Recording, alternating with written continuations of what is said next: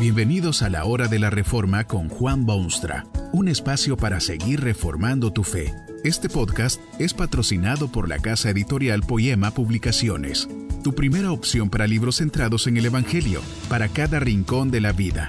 Para ver los nuevos libros de este mes, visita nuestra página www.poema.co. Ahora escuchemos a Juan Boonstra con el programa de hoy.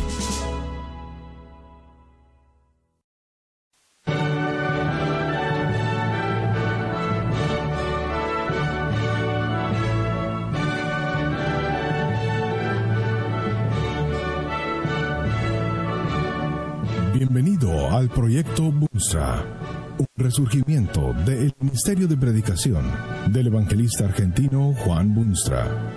Que Dios le bendiga al escuchar otro poderoso mensaje de la palabra de Dios.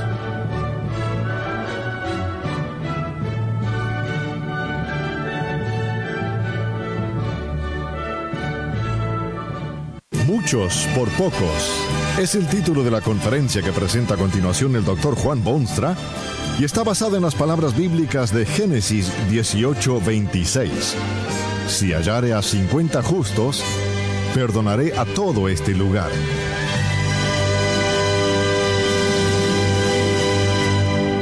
La ciudad era un verdadero desastre. La inmoralidad prevalecía por todas sus calles y en cada recinto. Los placeres carnales se preferían a otros placeres. No podía el habitante sentirse seguro ni de día ni de noche. Hasta el nombre de la ciudad se ha perpetuado en una de las formas más groseras de inmoralidad humana, porque sodomía no es agradable para nadie que sea decente.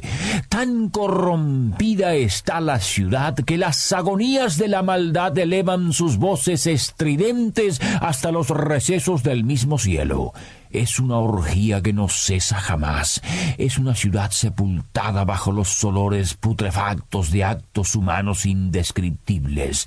Dios se ve obligado una vez más a tomar medidas decisivas contra población tan miserable como la de Sodoma y Gomorra.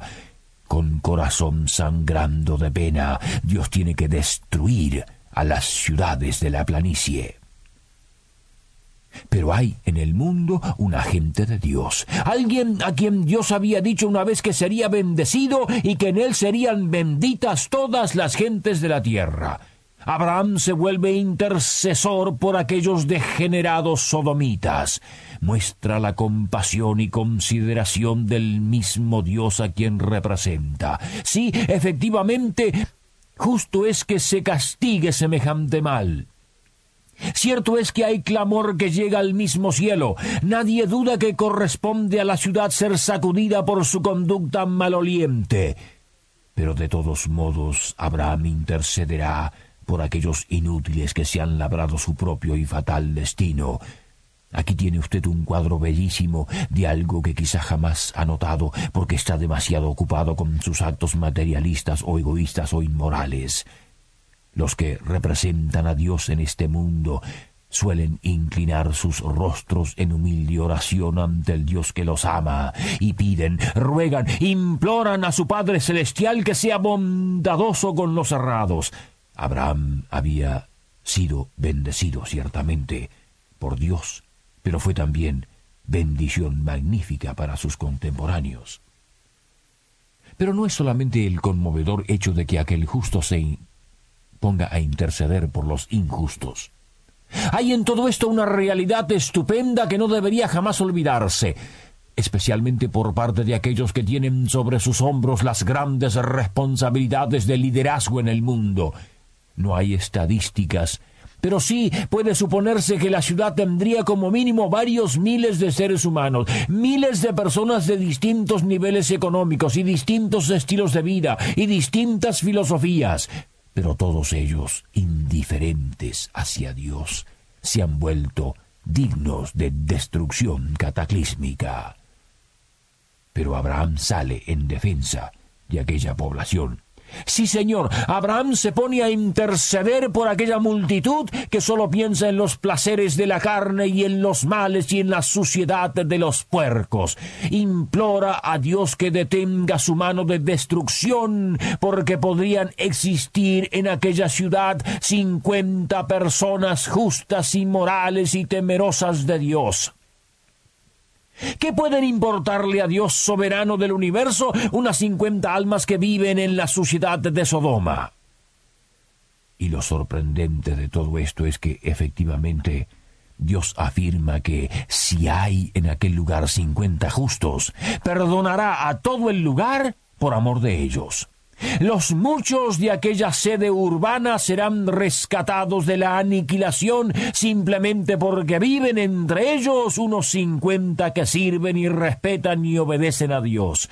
Lo dijo Dios.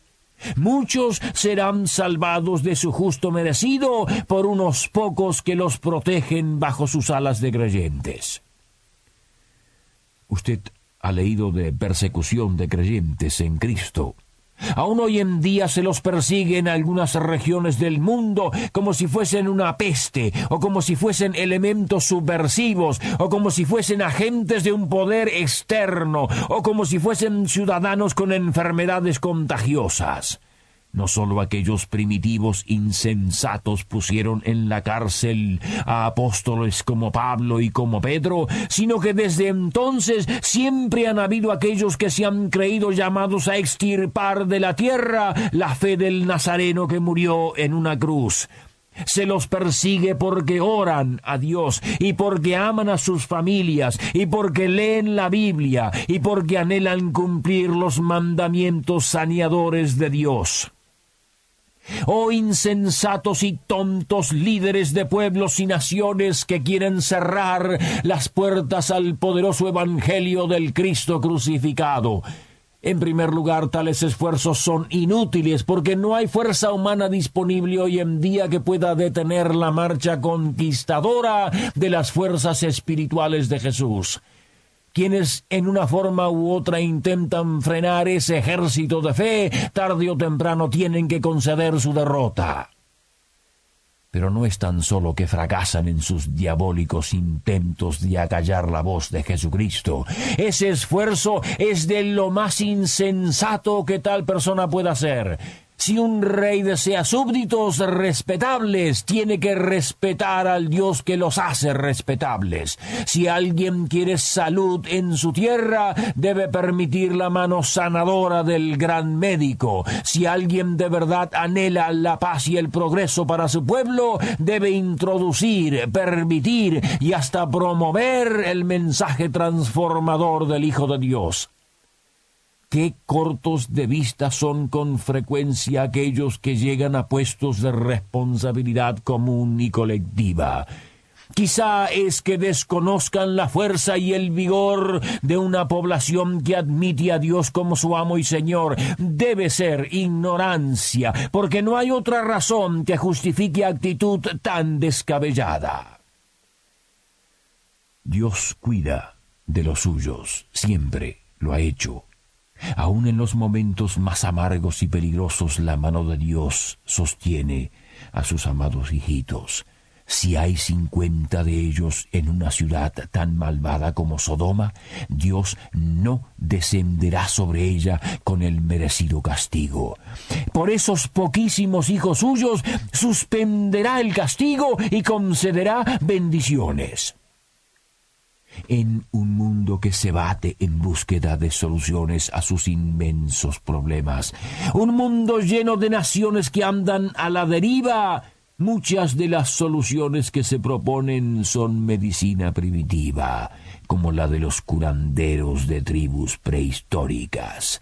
Algunos procuran imponer la educación universal, o la eliminación de la pobreza, o montarse ejércitos poderosos, o inventar una nueva bomba, o reformas agrarias y reformas electorales y reformas sociales y otras pastillas que son nada más que azúcar.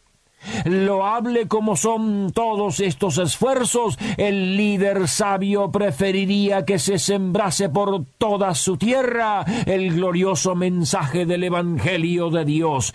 Es por medio de ese mensaje que los seres humanos que andan huérfanos sobre la tierra se vuelven a Dios y se convierten en sus hijos. Y Dios nunca abandona a los que ha redimido. Dios los ama y por eso los protege. Mire si los amará de verdad, que dio a su Hijo unigénito al suplicio de la cruz vergonzosa. Tales ciudadanos solo significan progreso, bendición, avance, prosperidad, porque son pueblo de Dios y Dios no dejará que abandonen su labor de ser levadura y de tener influencia saneadora sobre sus contemporáneos. Los muchos se beneficiarán porque hay unos pocos a quienes Dios tiene personal interés en proteger y guardar. Por ellos Dios hará todo lo que sea necesario.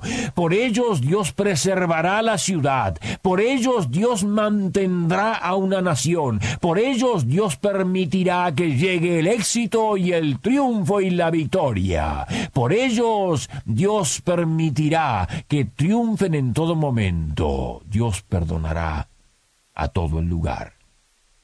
Pero, ¿se dio cuenta usted de la tragedia? Sí, Dios perdona. Cierto es que Abraham hasta empezó a irritar al soberano Dios con sus peticiones inoportunas. Abraham pide a Dios que salve a esas dos ciudades si tan solo hubiesen allí cincuenta personas. Dios está de acuerdo. La salvará. Luego Abraham sugiere que quizá hay allí tan solo cuarenta y cinco. Y aún por esos cuarenta y cinco Dios dejará de destruir. Y si hay treinta y si hay veinte también. Por veinte almas que se acuerdan de Dios, toda la ciudad será protegida. Sí, Señor, por tan solo veinte personas justas. Y una vez más, insiste el servidor de la humanidad, tal vez hay allí tan solo diez justos. Y si hay diez justos, Dios perdonará al lugar por amor a ellos, los muchos por unos pocos. Pero no hay ni siquiera diez. Abraham dejó de mendigar ya. Dios había mostrado su bondad pero qué increíble degeneración y qué vergüenza para aquellas ciudades y qué destrucción se acarrearon sobre sí mismos. Ni siquiera hay allí cinco justos.